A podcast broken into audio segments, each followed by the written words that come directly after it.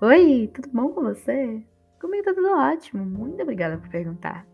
Meu nome é Ana Clara Santos de Santana e eu sou estudante do terceiro ano de Eletrotécnica do Instituto Federal da Bahia. Sou orientando também da professora doutora Luciene Santos Carvalho, que apesar de não estar aqui falando comigo, foi uma das pessoas que fez tudo isso acontecer. O Química no Cast é um podcast que trata de assuntos relacionados à química e ao meio ambiente. E no episódio de hoje, que vai ser chamado de remoção de corantes de efluentes têxteis por adsorção, você vai conhecer um pouco mais sobre carvão ativado, adsorventes e remoção de poluentes dos efluentes industriais. Dito isso, posso te pedir para continuar aqui comigo? Amados, a crise, a crise é real e ela tá batendo na nossa porta com força, viu? O World Resources Institute já alertou no seu artigo Insert Prosperity in a Water Stressed World que cerca de 3,5 bilhões de pessoas sofrerão com a escassez de água em 2025 e a demanda pelo recurso vai aumentar em 30% até 2050. A gente sabe que esse negócio tá barril e eu sei que isso tá barril para você porque eu te conheço muito bem e eu sei que você está pagando uma conta de luz muito alta. E isso é por causa da crise hídrica, né, fofos? Pois é, gata, está ruim agora. Acredita em mim, vai piorar. Então, assim, como se não bastasse, né, não bastasse toda essa situação ruim, a gente ainda tem uma batalha épica contra a contaminação dos corpos d'água por causa desses efluentes industriais, os tão comentados efluentes industriais. E é por isso que eu tô aqui para falar para vocês sobre uma forma de tratar esses efluentes industriais e que é bastante promissora. Para isso, eu vou te pedir para guardar três expressõezinhas para mim que vão guiar meu mini monólogo. Eles, essas expressões são os efluentes industriais, adsorção e carvão ativado. Primeiramente, eu vou elucidar aqui o que é efluente industrial. Eles são basicamente esgoto. Pronto. Só que ao invés de vir das casas, vem das fábricas. E podem vir de diversas indústrias, na verdade. E dependendo da indústria que vem, tem um poluente diferente.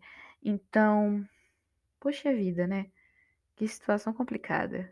Os efluentes têxteis, por exemplo, que são os efluentes das indústrias têxteis, são contêm diversos poluentes relacionados aos corantes têxteis. Tem também o resíduo conhecido como licor negro, que vem da indústria de papel e celulose, que eu vou falar um pouquinho mais tarde. Então, bom, os efluentes têxteis, né, como eu mencionei, são os efluentes das indústrias têxteis, e essas, por sua vez, são aquelas que produzem os fios, fibras, vestuários, roupas de cama, blá blá blá, todas as coisas desse tipo.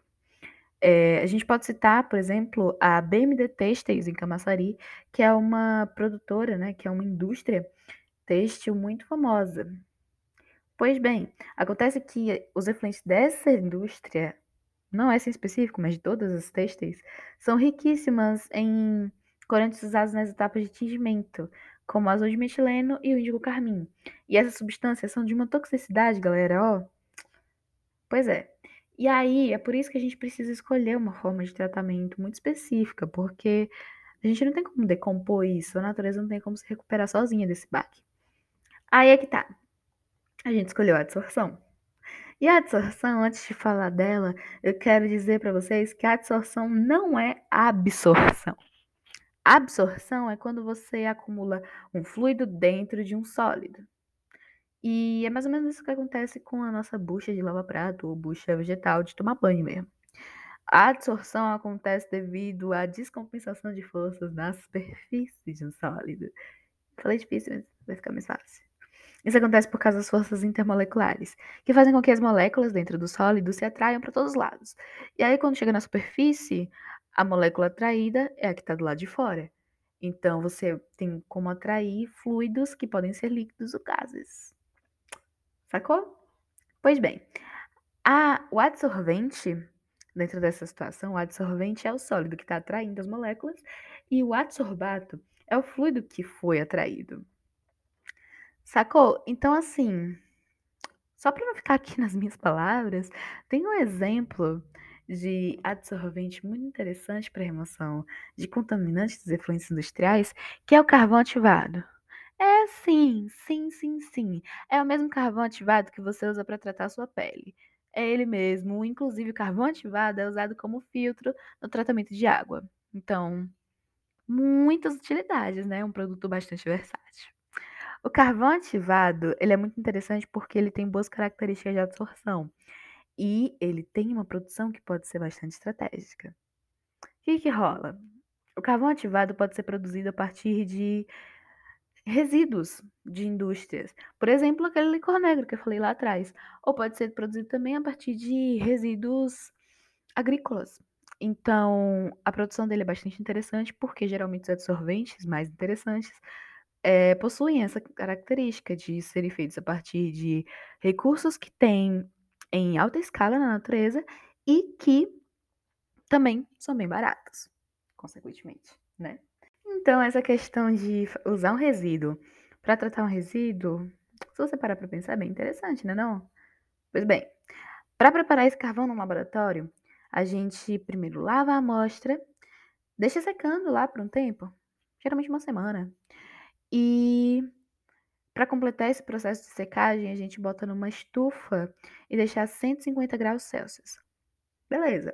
Daí depois você faz a trituração do material para as partículas ficarem bem pequenas. E depois vem o primeiro processo de pirólise, que nada mais é que queima, carbonização. E, bom, geralmente a temperatura utilizada é de 500 a 900 graus Celsius. E o tempo é de mais ou menos 2 a 4 horas. Isso acontece, inclusive, porque a partir de um artigo que a gente estudou bastante, chamado High Surface Area Activated Carbon Prepared from Black Liquor in the Presence of High Alkaline Metal Content, Testei todo meu inglês, não valeu a pena, que foi publicado por Zal e compatriotas no Jornal de Engenharia Química do Japão. É, esse estudo, né, ele é o responsável por essa estatística que eu acabei de contar. Nesse artigo, ele, eles dizem, né, Exal e parceria, dizem que abaixo de 500 graus não é uma temperatura suficiente para queimar de verdade. Mas acima de 900 graus, queima até demais. E aí o sólido fica com Deus. Não é interessante.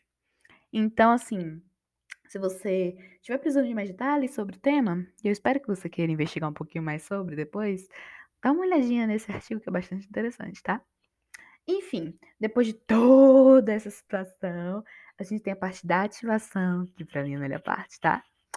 E aí a ativação tem duas formas de acontecer. Pode acontecer da forma química ou da forma física.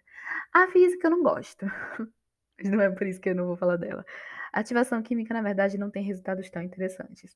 Mas a química, no entanto, tem sim, viu? É tudo de bom.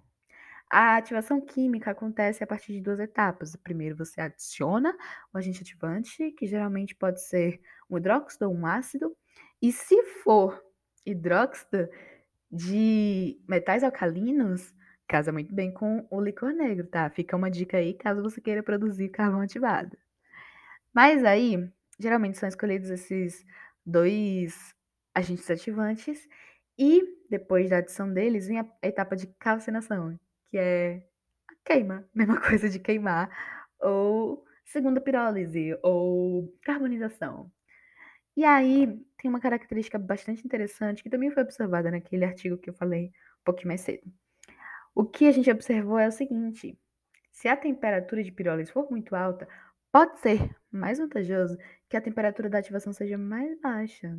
Uhum, fica a dica, tá?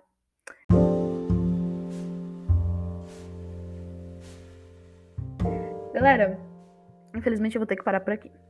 Por quê? Porque eu não vou ter tempo para falar tudo. Mas eu tenho que adiantar para vocês que eu tô trabalhando sim num projeto para que a gente tenha esse carvão ativado na nossa mão, assim, que a gente pegue com gosto para tratar esses efluentes. E assim que tiver tudo prontinho, eu vou trazer aqui para vocês, porque eu sou uma boa fofoqueira, tá bom? Eu tô bastante ansiosa pelo futuro, tô muito ansiosa pelos resultados. E, bom, eu fico muito feliz que você me acompanhou até aqui, tá bom? É, novamente, meu nome é Ana Clara e esse foi o Química no Cast. Valeu! Um beijo no seu coração! Tchau, tchau!